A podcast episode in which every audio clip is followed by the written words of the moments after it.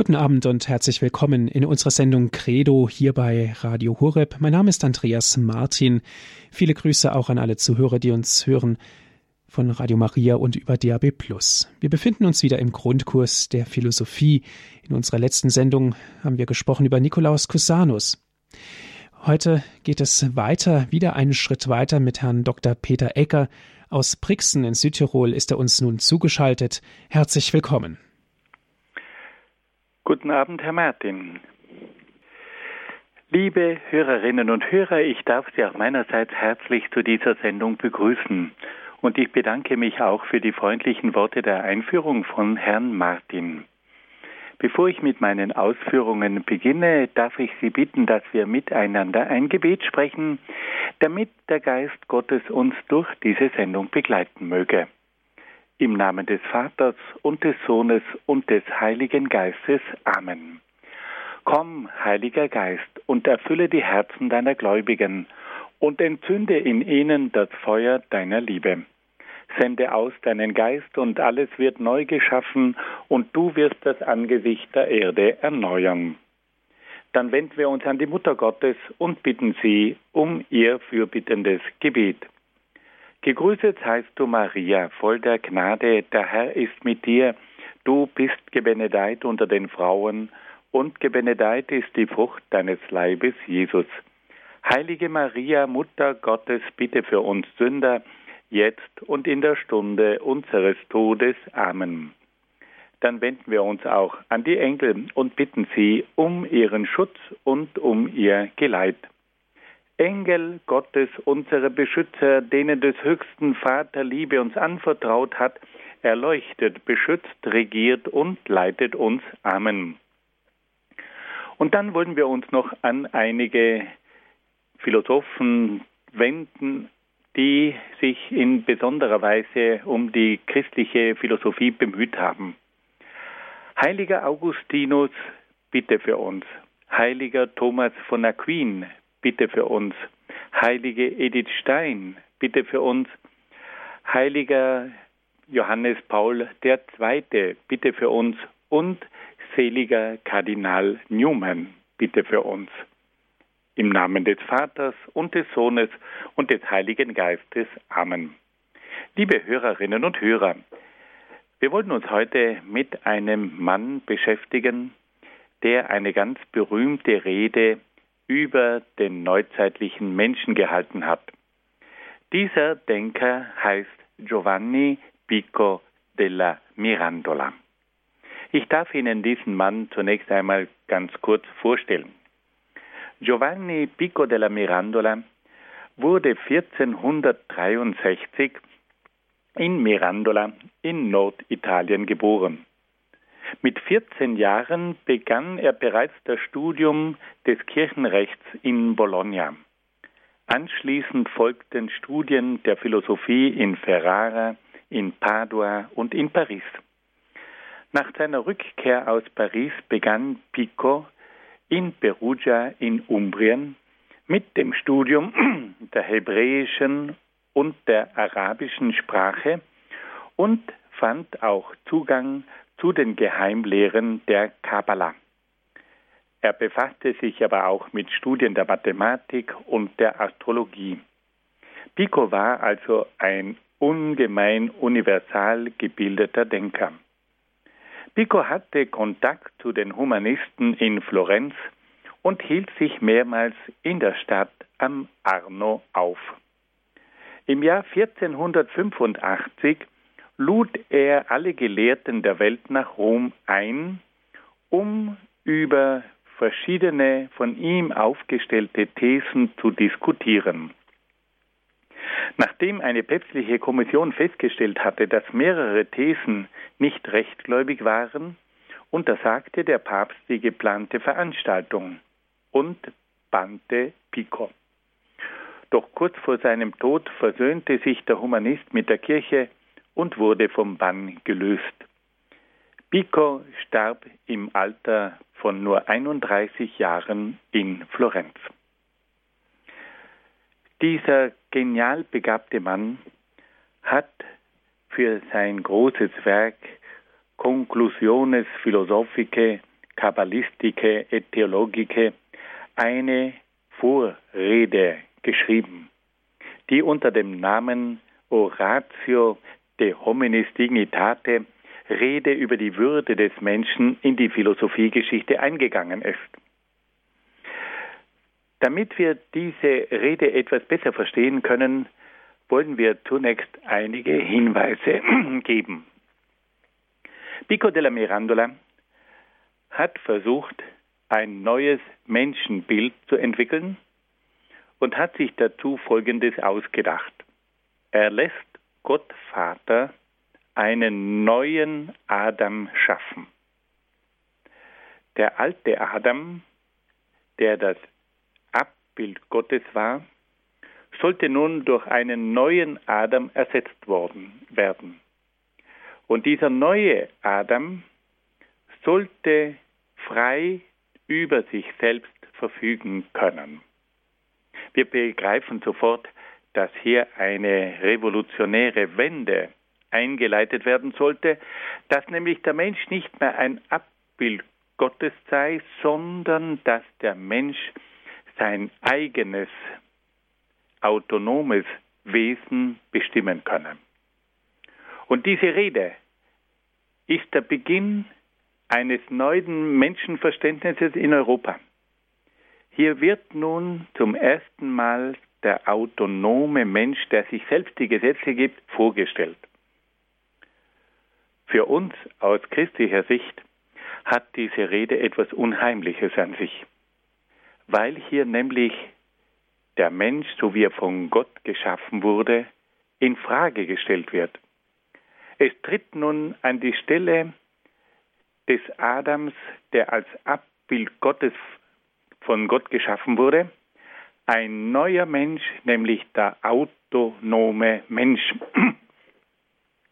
Und aus dem Rückblick erkennen wir, dass diese Rede einen Anstoß gegeben hat zu einem Menschenbild, das sich dann in den kommenden Jahrhunderten immer weiter verbreitet hat und auch ein Menschenbild geschaffen wurde, das immer deutlicher gemacht hat, der Mensch ist sein eigenes Geschöpf. Der Mensch bringt sich selbst hervor. Und damit beginnen ganz bestimmte Entwicklungen in eine sehr gefährliche Richtung. Der Mensch ist nicht mehr das Abbild Gottes, sondern der Mensch ist nun seine eigene Schöpfung, der Mensch ist sein eigenes Geschöpf. Nach diesen kurzen einleitenden Worten wollen wir nun einige Stellen aus dieser Rede hören. Ich habe dir, Adam, so spricht nun Gott, weder einen bestimmten Ort, noch eine typische Gestalt, noch besondere Vorrechte zugewiesen, damit du dir jenen Ort, jene Gestalt und jene Vorrechte, die du begehrst, ganz nach deinem Ermessen und Gutdünken erwählen und erhalten kannst. Die begrenzte Natur der anderen Wesen bewegt sich im Bereich jener Grenzen, die ich ihr gesetzt habe. Und nun sagt Gott laut Pico della Mirandola folgende Worte. Deine Natur aber sollst du selbst bestimmen. Von keinem Gesetz sollst du eingeschränkt sein, allein nach deinem eigenen freien Willen, in dessen Hand ich dich gegeben habe, sollst du handeln. Ich habe dich mitten in die Welt gestellt, damit du von da aus alles besser wahrnehmen kannst, was in der Welt vor sich geht. Ich schuf dich weder himmlisch noch irdisch, weder sterblich noch unsterblich, damit du dich als fast freier und souveräner Herr selbst entwerfest und dir jene Gestalt verleihest, die du dir selbst erwählst. Du hast die Möglichkeit, dich selbst zu jenen primitiven Formen des Lebens zu erniedrigen, welche tierisch sind, du hast aber auch die Möglichkeit, aus eigenem Entschluss zu jenen höheren Formen aufzusteigen, die göttlich sind. Soweit diese berühmte Stelle von Pico della Mirandola in seiner Rede über die Würde des Menschen. Es war ein völlig neuer Adam, der hier vom Gott der Renaissance erschaffen wurde. Es war der neuzeitliche Europäer in der Gestalt des autonomen Menschen. Dieser Mensch hatte die Freiheit, seine individuelle Natur nach seinem eigenen Willen zu entwerfen. Dieser Mensch war nicht mehr das Abbild Gottes, sondern schuf sich nach seinem eigenen Selbstbild. Dieser Mensch war von keinem Gesetz eingeschränkt, sondern gab sich selbst das Gesetz. Der Mensch wurde nun nach antikem Vorbild wieder zum Maß der Dinge. Liebe Hörerinnen und Hörer, das ist eine so zentrale Stelle in der Geschichte der Philosophie, dass man wirklich innehalten muss. Hier wird uns ein Mensch vorgestellt, der sich nach seinem eigenen Bild schafft, der von keinem Gesetz eingeengt wird, der völlig frei über sich selbst verfügt. Damit wir uns nicht falsch verstehen, der Mensch hat die Freiheit, sein eigenes Leben zu gestalten. Der Mensch hat die Möglichkeit, einen Lebensplan zu entwerfen. Aber der Mensch ist und bleibt ein Abbild Gottes. Und wenn er ein Abbild Gottes ist, dann muss er sich am Urbild Gottes orientieren. Wenn der Mensch ein Geschöpf ist, dann muss er sich am Schöpfer orientieren. Und dann ist er auch verantwortlich gegenüber diesem Schöpfer. All das fällt nun weg. Und wir haben dann gesehen im Laufe der europäischen Geschichte, wohin dieses Menschenbild geführt hat. Dass hier der Mensch tatsächlich zum autonomen Wesen aufgestiegen ist und dass dann tatsächlich auch Gott abschaffen wollte um sein eigener Gott zu sein. Hier stehen wir an der Schwelle der europäischen Geschichte der Neuzeit und der Moderne. Diese Rede über die Würde des Menschen von Pico della Mirandola, das ist jetzt der Einstieg in eine neue Anthropologie, in eine neue Lehre über den Menschen mit unheimlichen Auswirkungen. Und deswegen muss man zum Verständnis der Philosophiegeschichte Europas diese Stelle immer wieder einmal lesen, damit einem klar wird, was damals begonnen hat. Nun wenden wir uns einem weiteren berühmten Vertreter der Neuzeit zu, nämlich Erasmus von Rotterdam. Vielen von uns ist dieser Name bekannt und viele haben auch schon einiges von ihm gehört, aber ich darf Ihnen trotzdem noch ein bisschen was von seinem Leben erzählen. Erasmus wurde 1469 in Rotterdam geboren. Er besuchte die Schule der Brüder vom gemeinsamen Leben in Deventer. 1487 trat er in das Augustinerkloster von Stein bei Guda ein. Dort studierte er dann, anschließend studierte er in Paris Philosophie und Theologie. Erasmus hielt sich mehrmals in England auf, wo er sich mit Thomas Morus anfreundete. Von 1506 bis 1509 unternahm er eine Reise nach Italien und hielt sich dort in Turin, Padua, Venedig, Florenz und Rom auf. Nach seiner Rückkehr aus Italien lehrte Erasmus längere Zeit in Cambridge und Louvain. Ab 1520 wurde er mehr und mehr in die Auseinandersetzungen der Reformation hineingezogen. Obwohl Erasmus ein Kritiker der alten Kirche war, stellte er sich nicht auf die Seite der Reformation. Um sich dem Druck der Reformatoren zu entziehen, die ihn auf ihre Seite ziehen wollten, zog Erasmus zunächst nach Basel und dann nach Freiburg. Später kehrte er wieder nach Basel zurück und starb dort 1536. Wir sehen also, dass Erasmus von Rotterdam ein europäischer Geist war. Er hat in mehreren Ländern studiert und in mehreren Ländern gelehrt. Und das hat wohl auch dazu beigetragen, dass das heutige Austauschprogramm für Studenten seinen Namen trägt.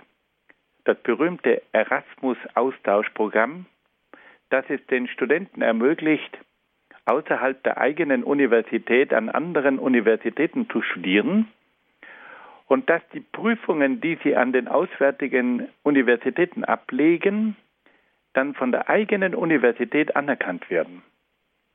Das ist eine ganz großartige Erfindung, eine ganz großartige Initiative, weil dadurch nämlich Studenten die Möglichkeit haben, nicht nur an einer Universität zu studieren, sondern auch sich an anderen Universitäten umzuschauen.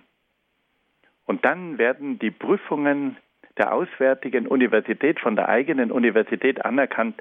Na, was will man mehr? Dieser Erasmus war einer der anregendsten Denker der Neuzeit. Und nun wollen wir uns ein wenig mit seinen Gedanken beschäftigen. Erasmus war ein ausgezeichneter Kenner der lateinischen und griechischen Sprache. Er befasste sich mit den Originaltexten der klassischen Autoren der Antike. Erasmus war der Ansicht, dass das Studium der antiken Autoren für das eigene geistige und kulturelle Leben von großer Bedeutung sei. Die Aussagen der antiken Schriftsteller über die Natur, die Geschichte und das gesellschaftliche Leben ihrer Zeit würden das Verständnis für diese Fragen wecken.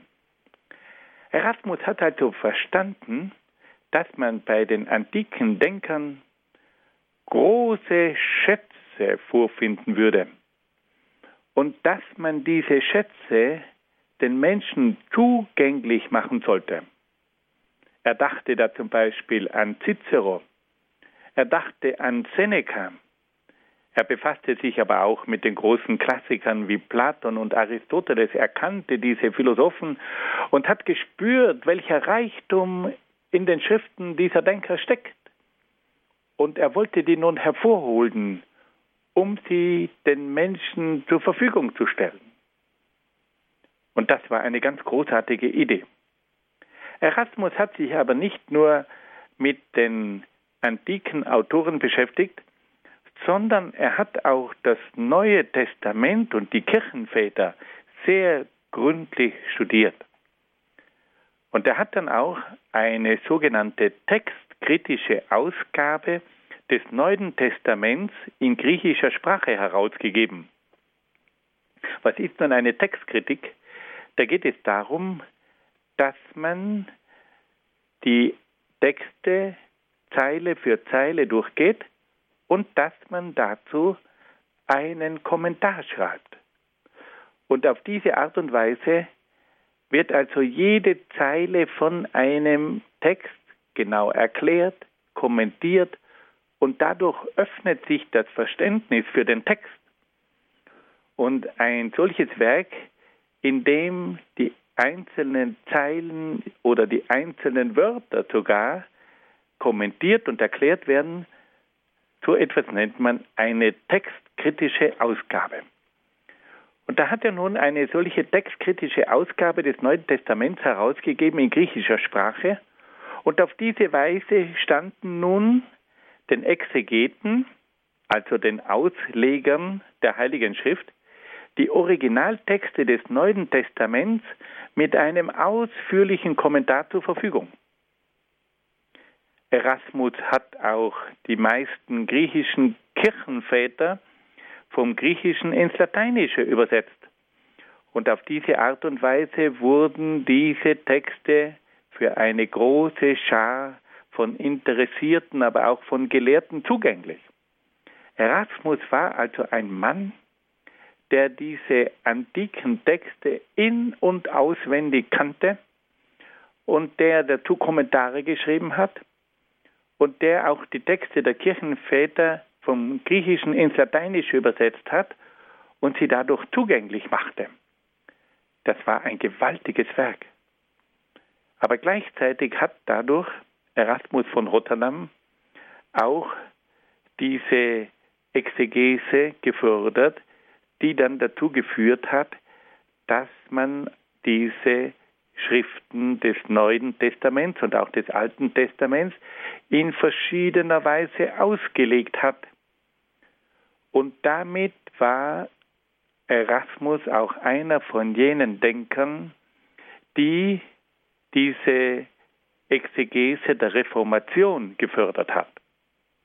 Wir wissen ja, dass dann die Reformatoren das Neue Testament sehr eifrig benutzt und erklärt haben, aber dass sie bei der Interpretation, bei der Auslegung des Neuen Testamentes oft zu verschiedenen Aussagen gekommen sind. Und diese Tatsache, dass die Reformation verschiedenste Bibelstellen in einer oft anderen Weise gedeutet hat, das war ja ein entscheidender Schritt dazu, dass es dann auch innerhalb der Christenheit zu verschiedenen Lehren gekommen ist. Und auf diese Art und Weise hat also Erasmus von Rotterdam durch seine Textkritik dazu beigetragen, auch diese verschiedene Auslegung der Heiligen Schrift zu fördern. Dann kommen wir zu einem weiteren Punkt von Erasmus von Rotterdam. Erasmus von Rotterdam hat versucht, das Ideal der Humanität zu entwickeln. Erasmus von Rotterdam gehört nicht umsonst zu den führenden Humanisten. Und bei den Humanisten geht es ja darum, was ist eigentlich Humanität? Was sagt Erasmus von Rotterdam über die Humanität? Er beschreibt die Humanität vor allem als ein gegenseitiges Wohlwollen und greift damit auf Cicero zurück. Er sagt, wenn Menschen sich menschlich begegnen wollen, dann braucht es das Wohlwollen. Was bedeutet nun Wohlwollen? Wohlwollen bedeutet, dass ich dein Wohl will. Also ich will dazu beitragen, dass du dich wohlfühlst, dass es dir wohl ergeht. Ich will, dass du dich ganz entfalten kannst. Durch mich soll es dir gut gehen. Das ist Wohlwollen. Und dieses Wohlwollen enthält auch das Wort wollen. Der Humanist muss das wollen. Es geht nicht nur mit einem Gefühl, sondern es braucht auch einen Wildensakt von einem Menschen, der sich um das Wohl des anderen bemüht. Über dieses Wohlwollen haben wir schon bei Cicero gesprochen. Nun kehrt dieses Wohlwollen bei Erasmus von Rotterdam zurück. Auch Erasmus sagt, am Anfang der Humanität steht das Wohlwollen. Und das ist sicher eine ungemein wertvolle Aussage. Wenn sich Menschen begegnen und einer will das Wohl des anderen, dann geht es wirklich beiden wohl. Also das Wohlwollen. Dann, sagt Erasmus, besteht die Humanität auch darin, dass man sich bemüht, das Gemeinsame zu suchen. Erasmus sagt, es sei wichtiger, das Gemeinsame zu suchen, als das Trennende zu betonen. Wenn sich Menschen also treffen und sie gehen mit Wohlwollen aufeinander zu und sie suchen das Gemeinsame, dann finden sie auch das, was sie verbindet. Wenn man hingegen das Augenmerk hauptsächlich auf das Trennende richtet, dann ist eine Verbundenheit, eine Humanität oft nur sehr schwierig. Auf diese Art und Weise wird uns hier also ein zweiter Punkt bewusst gemacht. Humanität bedeutet, das Gemeinsame zu suchen und nicht das Trennende zu betonen. Wenn es aber trotzdem Gegensätze gibt, sagt Erasmus, die man nicht überbrücken kann, dann müsse man Toleranz üben. Und da sind wir jetzt wieder bei einem Schlüsselbegriff der Humanität und der Humanisten, die Toleranz. Toleranz heißt, dass ich das, was mir nicht gefällt, eben auch ertrage. Tolerieren heißt ertragen. Ich ertrage etwas, das anders ist, das mir nicht so gefällt, mit dem ich nicht einverstanden bin, aber um des Wohlwollens willen bemühe ich mich, das, was mir nicht zusagt, zu ertragen. Ich bin tolerant. Hier stellt sich natürlich immer die Frage, wie weit die Toleranz gehen kann. Die Toleranz betrifft die Andersartigkeit, aber sie darf sich nicht auf das Böse beziehen. Die Andersartigkeit, die kann man tolerieren. Das Böse kann man nicht tolerieren. Die Toleranz hat also ihre Grenze in, im Bösen. Dort kann es keine Toleranz geben. Aber im Hinblick auf die Andersartigkeit, im Hinblick auf das Denken, im Hinblick auf Lebensformen, im Hinblick auf Kulturen, da ist Toleranz sicherlich zu praktizieren. Im Rahmen seiner Humanitätsphilosophie drückte sich Erasmus auch gegen die Diskriminierung der Frau aus. Er betonte die Gleichwertigkeit der Frau und vertrat die Ansicht, dass Frauen auch öffentliche Ämter bekleiden sollten. Auf diese Weise könnten Frauen auch das gesellschaftliche Leben mitbestimmen.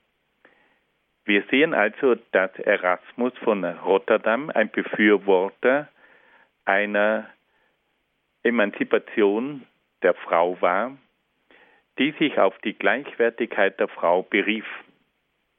Und damit hat Erasmus auch einen sehr wichtigen Anstoß in Richtung einer Emanzipation gesetzt, die in der richtigen Weise auch zur Entfaltung der Frau beigetragen hat. Fassen wir das noch einmal ganz kurz zusammen. Erasmus von Rotterdam hat sich also zunächst einmal um das Studium der antiken Autoren bemüht und wollte diese antiken Autoren den Menschen zugänglich machen. Er hat sich dann aber auch um eine Textkritik des Neuen Testaments und der Kirchenväter bemüht, er hat also Kommentare geschrieben zum Neuen Testament und hat auf diese Art und Weise die Exegese, also die Auslegung des Neuen Testaments, sehr gefördert. Und schließlich hat dann Erasmus von Rotterdam das Ideal der Humanität entwickelt, welches auf zwei oder drei Punkten aufbaut. Die Humanität zeigt sich im Wohlwollen, im Suchen des Gemeinsamen und in der Toleranz. Wenn man das bedenkt, dann weiß man, um was es bei Humanität geht. Die Humanität erfordert das Wohlwollen gegenüber dem anderen, das Suchen des Gemeinsamen und dort, wo es Gegensätze gibt, dort muss man versuchen, die mit Toleranz zu überbrücken. Wenn das in der richtigen Weise geschieht, sind das sehr, sehr wertvolle Anregungen. Erasmus von Rotterdam hat sich dann aber auch darum bemüht, die Gleichwertigkeit der Frau hervorzuheben und hat auch gewünscht, dass Frauen öffentliche Ämter bekleiden sollten. Auf diese Art und Weise hat also Erasmus dazu beigetragen, dass die Emanzipation der Frau in Europa in einer gültigen Weise beginnen konnte. Nun hören wir ein wenig Musik.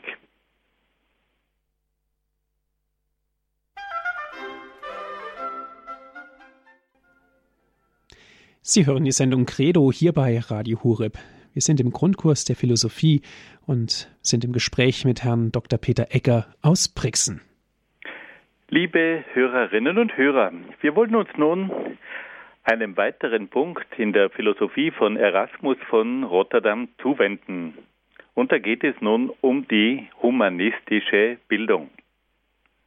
Erasmus von Rotterdam vertrat den Standpunkt, dass der Mensch nicht schon als Mensch geboren werde, sondern erst zum Menschen erzogen werden müsse. Die Erziehung des Menschen geschehe vor allem mit Hilfe der Vernunft. Und er sagt, die Erziehung des Menschen müsse drei Ziele anstreben.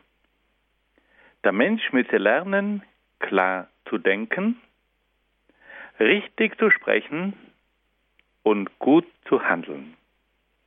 Liebe Hörerinnen und Hörer, da sind wir jetzt bei einem zentralen Punkt der europäischen Erziehung. Erasmus von Rotterdam nennt die drei Schwerpunkte der humanistischen Bildung und sagt, es geht darum, dass der junge Mensch lernen muss, klar zu denken. Und wenn wir in die heutige Welt hineinschauen, dann merken wir, wie notwendig es ist, dass junge Menschen klar denken können. Gerade in der heutigen Zeit, in der man so viel Konfusion und so viel Chaos im Kopf feststellen kann, müssen wir uns darauf besinnen, dass das klare Denken absoluten Vorrang haben muss bei der Erziehung. Unsere jungen Menschen müssen lernen, klar zu denken. Aber auch unsere Erwachsenen brauchen ein klares Denken. Wenn wir Nebel im Kopf haben, dann geht gar nichts. Und nun sagt Erasmus von Rotterdam, dass man mit Hilfe der Übersetzung von alten Sprachen das klare Denken lernen kann. Wie funktioniert das? Wenn man heute einen lateinischen Text vor sich hat und mich, man sich darum bemühen muss, diesen Text zu übersetzen, dann muss man zunächst einmal über die Bedeutung von jedem einzelnen lateinischen Wort nachdenken. Was bedeutet dieses Wort? Was bedeutet das nächste Wort und so weiter? Und dann muss man imstande sein, einen ganzen Satz zu verstehen. Man muss diese Wörter innerhalb eines Satzes in eine richtige Verbindung bringen. Man muss diese einzelnen Wörter in einem Satzgefüge in einer richtigen Weise miteinander in Einklang bringen. Man muss verstehen, welches Wort zu welchem Wort gehört. Und auf diese Art und Weise trainiere ich mein Denken. Ich muss über jedes Wort nachdenken. Ich muss über die Zuordnung der einzelnen Wörter nachdenken innerhalb eines Satzgefüges.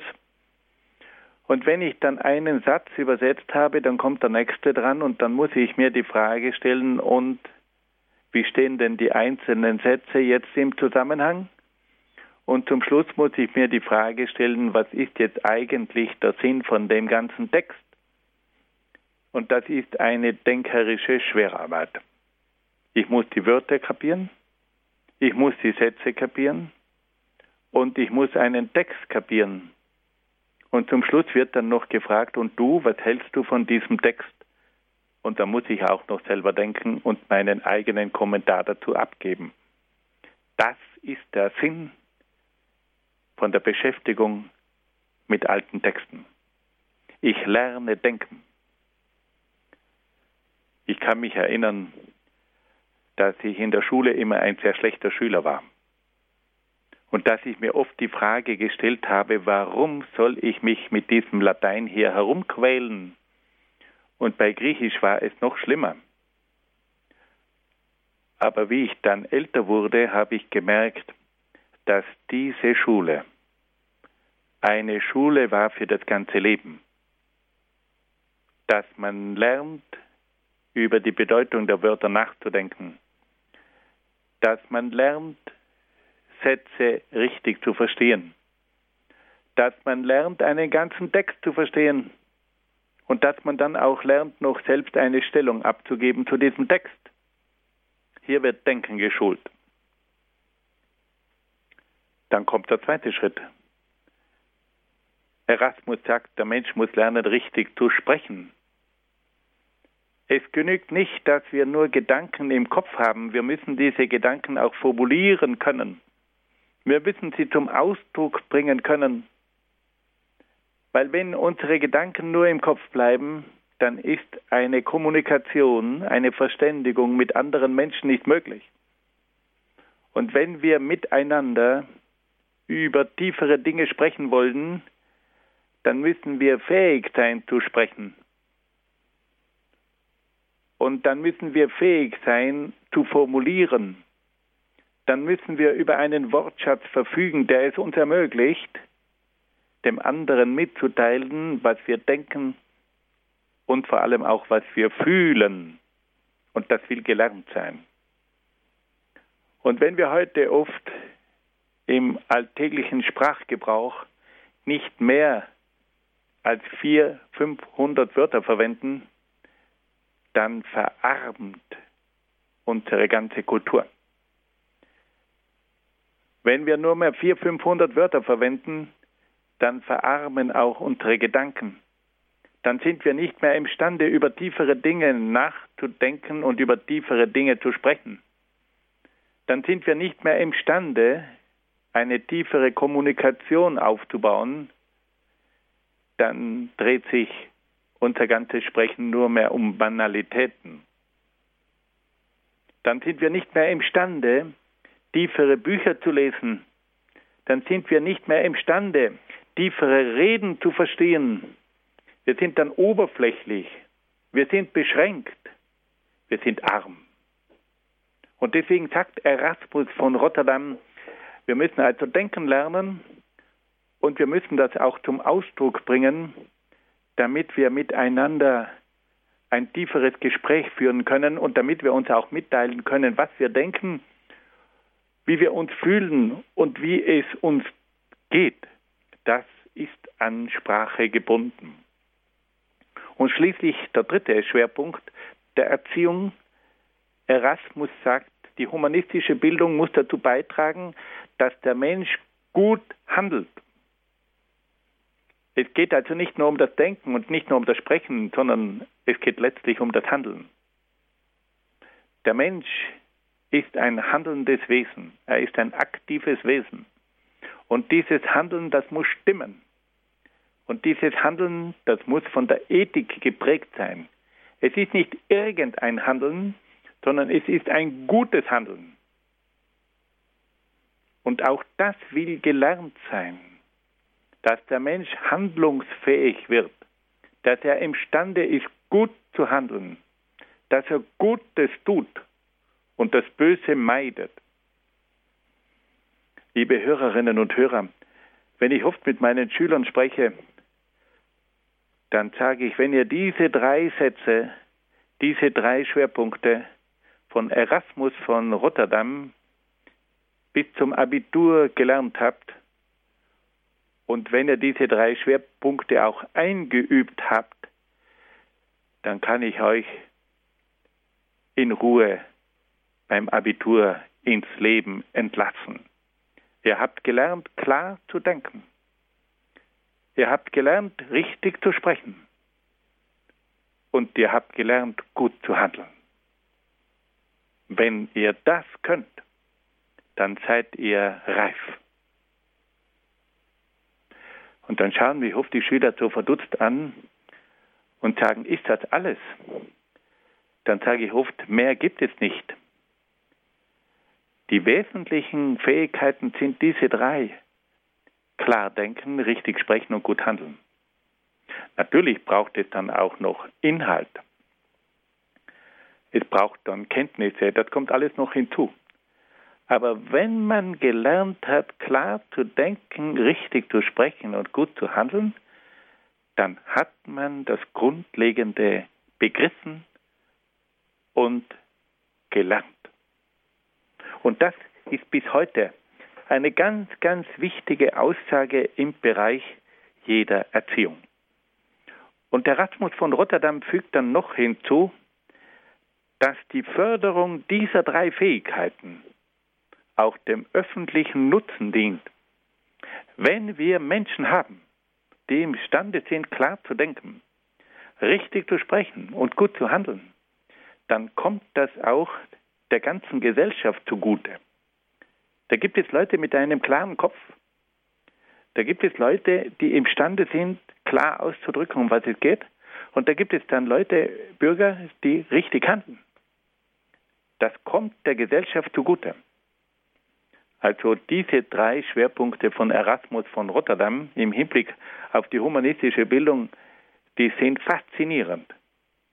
Die sind einfach und gleichzeitig das Schwierigste, was es gibt. Klar denken, richtig sprechen und gut handeln. Nun wollen wir uns noch einem weiteren Schwerpunkt zuwenden. Erasmus von Rotterdam war auch ein Kritiker der damaligen Gesellschaft und ein Kritiker der Kirche.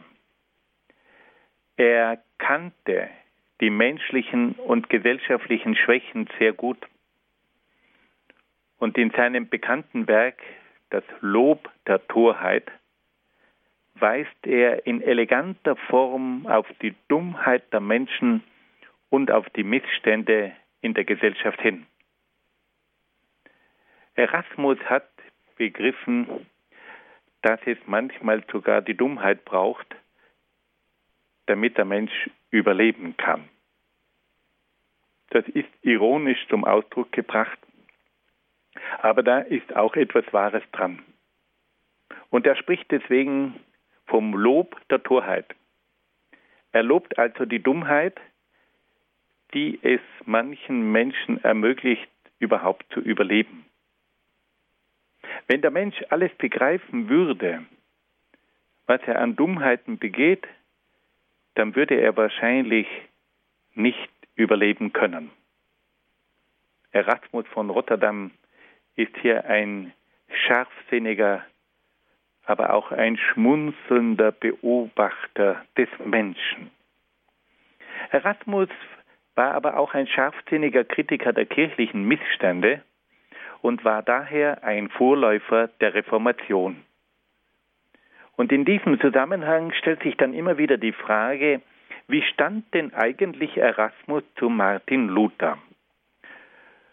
Und da können wir Folgendes sagen, Erasmus stand Luther zunächst zustimmend gegenüber.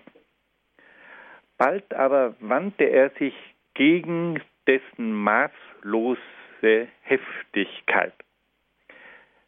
Der feinsinnige Erasmus konnte mit dem Grobianismus von Luther nichts anfangen. Da standen sich zwei völlig verschiedene Charaktere gegenüber. Beide haben die Missstände ihrer Zeit klar erkannt, aber die beiden großen Gestalten haben sehr unterschiedlich auf diese Missstände reagiert. Erasmus mit einer feinsinnigen Kritik und Luther mit einer unglaublichen Heftigkeit.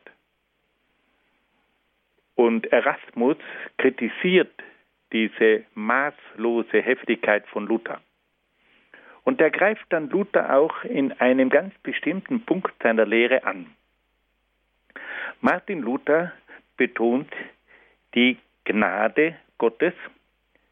Er spricht von der sola gratia und sagt, dass das Gute im Menschen allein auf die Gnade zurückzuführen sei. Und da sagt nun Luther in seinem Werk, äh, da sagt nun Erasmus von Rotterdam in seinem Werk über die Willensfreiheit, dass die menschlichen Werke nicht nur das Ergebnis der göttlichen Gnade sein können, da es sonst ja keine menschliche Freiheit und keine moralischen Werte mehr geben würde. Konkret. Luther sagt, dass der Mensch durch die Erbsünde geschwächt ist und dass das Gute, das der Mensch tut, auf die Gnade Gottes zurückzuführen ist. Und dass es nur mit Hilfe der Gnade möglich ist, dass der Mensch Gutes tut.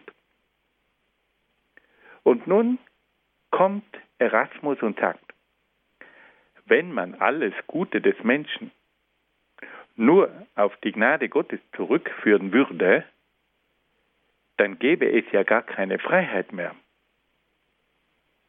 Dann wäre sozusagen alles nur mehr Werk der Gnade und nicht mehr Werk der freien Entscheidung des Menschen.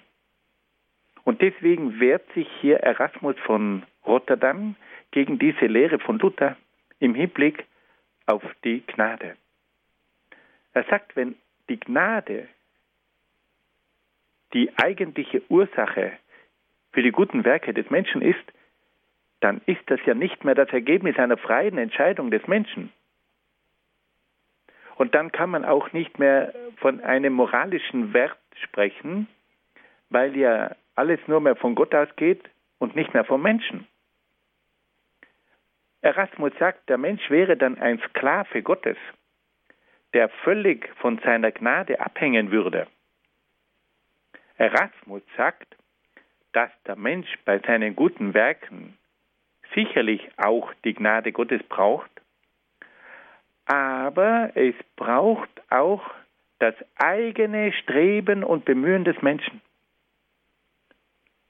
Und auf diese Art und Weise kommt es dann dazu, dass der Mensch aus freier Entscheidung ganz bestimmte, bestimmte Dinge tut. Und auf diese Art und Weise hat Erasmus versucht, die autonome Entscheidungsfähigkeit des Menschen zu retten, die für das humanistische Menschenverständnis von zentraler Bedeutung ist. Erasmus hat also klar erkannt, wenn man das Wirken der Gnade überbetont, dann ist das Handeln des Menschen die Frucht der göttlichen Gnade und nicht mehr der menschlichen Freiheit. Und als Humanist versucht nun Erasmus die menschliche Freiheit zu retten. Und er sagt, die Freiheit ist ja das Entscheidende des Menschen dass der Mensch sein Leben selbst in die Hand nimmt, dass der Mensch selber Entscheidungen trifft. Er gibt durchaus zu, dass der Mensch die Gnade Gottes braucht, um das Gute zu vollbringen. Aber diese Gnade darf nicht so übermächtig sein, dass sie die Freiheit des Menschen aufhebt. Das ist eine ganz interessante Sache, dass hier also zwei ganz große Köpfe, nämlich Erasmus und Luther, in diesem Punkt aufeinander prallen.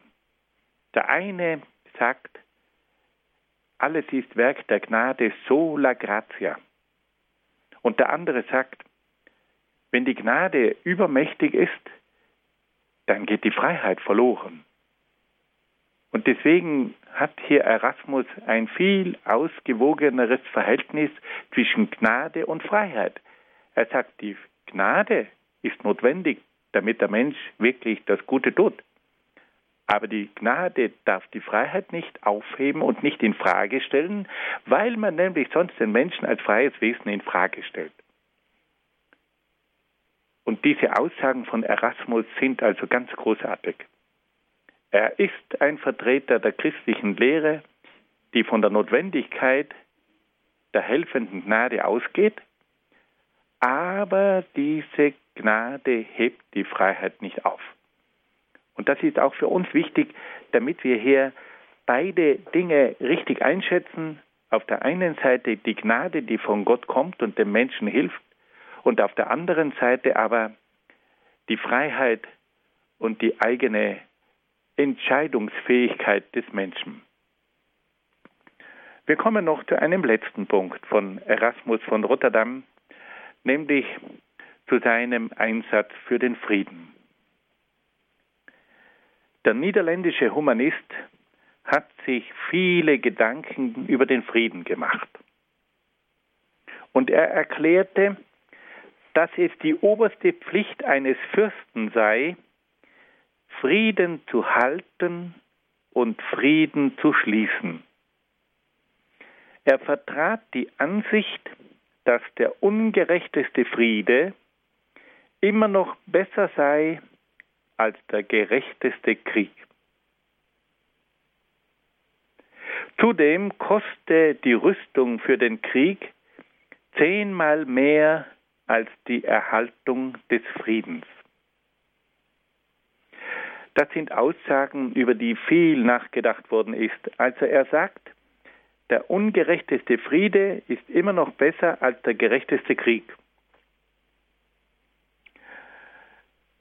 Man weiß natürlich, dass auch ein gerechter Krieg verheerende Folgen haben kann.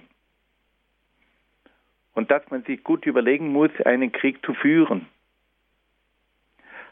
Aber gleichzeitig stellt sich hier die Frage, ob man nur um des Friedens willen Ungerechtigkeiten in großem Ausmaß auf die Dauer hinnehmen kann.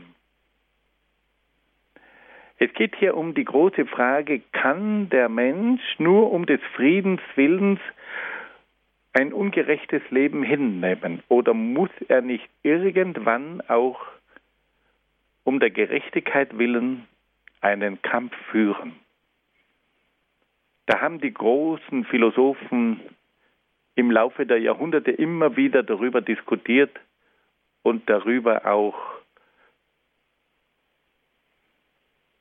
sind sie zu verschiedenen Aussagen gekommen. Erasmus sagt, die Rüstung für den Krieg kostet zehnmal mehr als die Erhaltung des Friedens. Und da müssen wir Erasmus zu einem großen Teil recht geben. Wenn wir die Rüstungskosten der vergangenen Jahrhunderte betrachten, dann muss man sagen, hier wurden Unmengen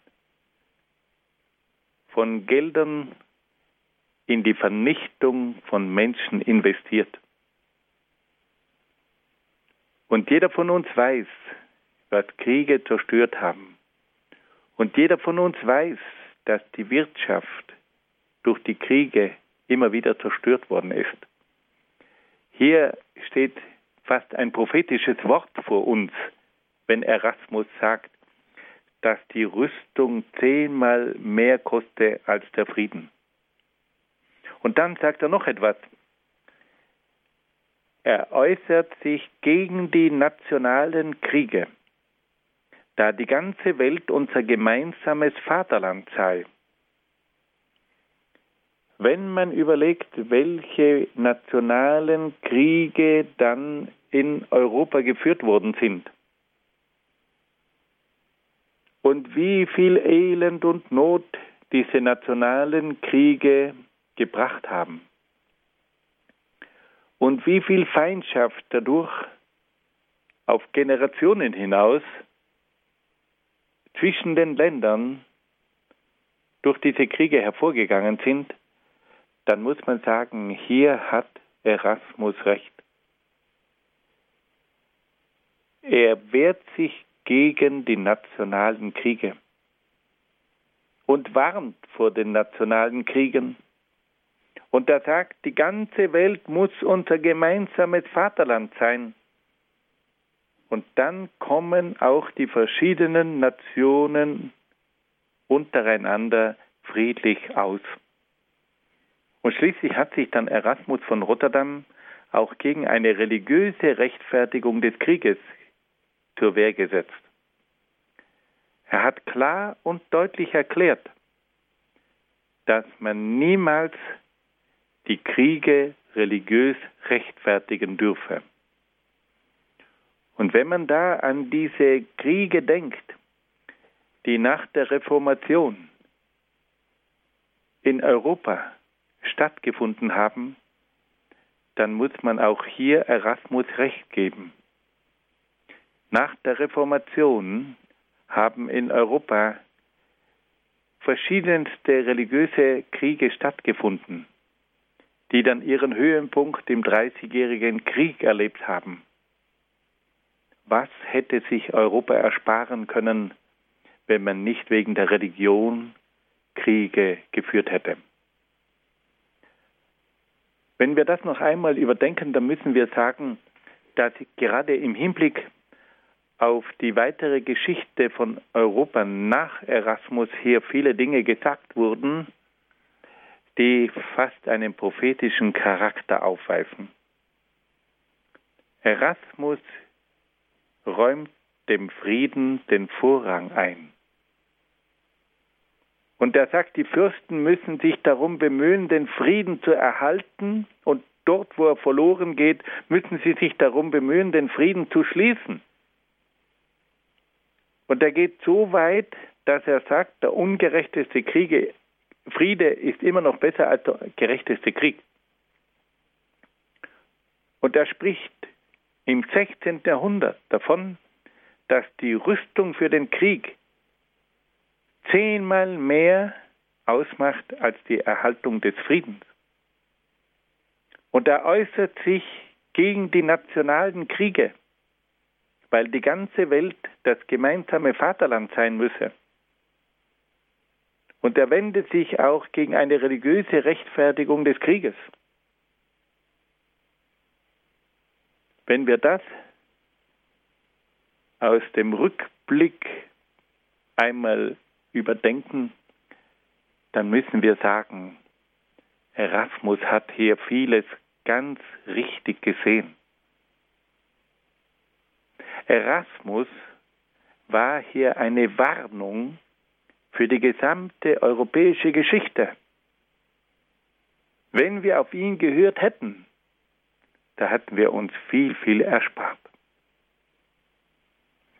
Liebe Hörerinnen und Hörer, Sie sehen also, dass hier bei Erasmus einige sehr, sehr wertvolle Anregungen sind, zu finden sind, die auch für unsere heutige Zeit von Aktualität sind. Ich darf das noch einmal ganz kurz zusammenfassen. Erasmus war also derjenige, der das Studium der antiken Autoren angeregt hat, weil er davon überzeugt war, dass diese antiken Autoren uns eine ganze Menge über die Natur, die Geschichte, über das gesellschaftliche Leben, ja über den Menschen im Allgemeinen zu sagen hätten. Er war dann auch ein großer Kommentator des Neuen Testaments und hat dadurch die Exegese angeregt. Durch ihn hat die Auslegung der Heiligen Schrift neue Impulse empfangen. Erasmus war dann aber vor allem derjenige, der das Ideal der Humanität verkündet hat. Und diese Humanität war auf drei Schwerpunkten aufgebaut auf dem Wohlwollen, auf dem Suchen des Gemeinsamen und auf der Toleranz. Und gleichzeitig hat Erasmus von Rotterdam auch die Gleichwertigkeit der Frau betont und hervorgehoben. Ein vierter Schwerpunkt bei Erasmus von Rotterdam war die humanistische Bildung. Und da hat er ganz klar zum Ausdruck gebracht, was das Ziel der humanistischen Bildung sei. Erstens das klare Denken, zweitens das richtige Sprechen und drittens das gute Handeln. Erasmus von Rotterdam war dann auch ein großer Gesellschaftskritiker und auch ein Kritiker der kirchlichen Zustände in seiner Zeit. Er hatte zunächst einmal eine gewisse Sympathie für Luther und die Reformation hat sich dann aber von Luther abgewandt, weil er dessen maßlose Heftigkeit nicht gutheißen konnte. Und er hat gegenüber Luther auch die Freiheit des Menschen verteidigt.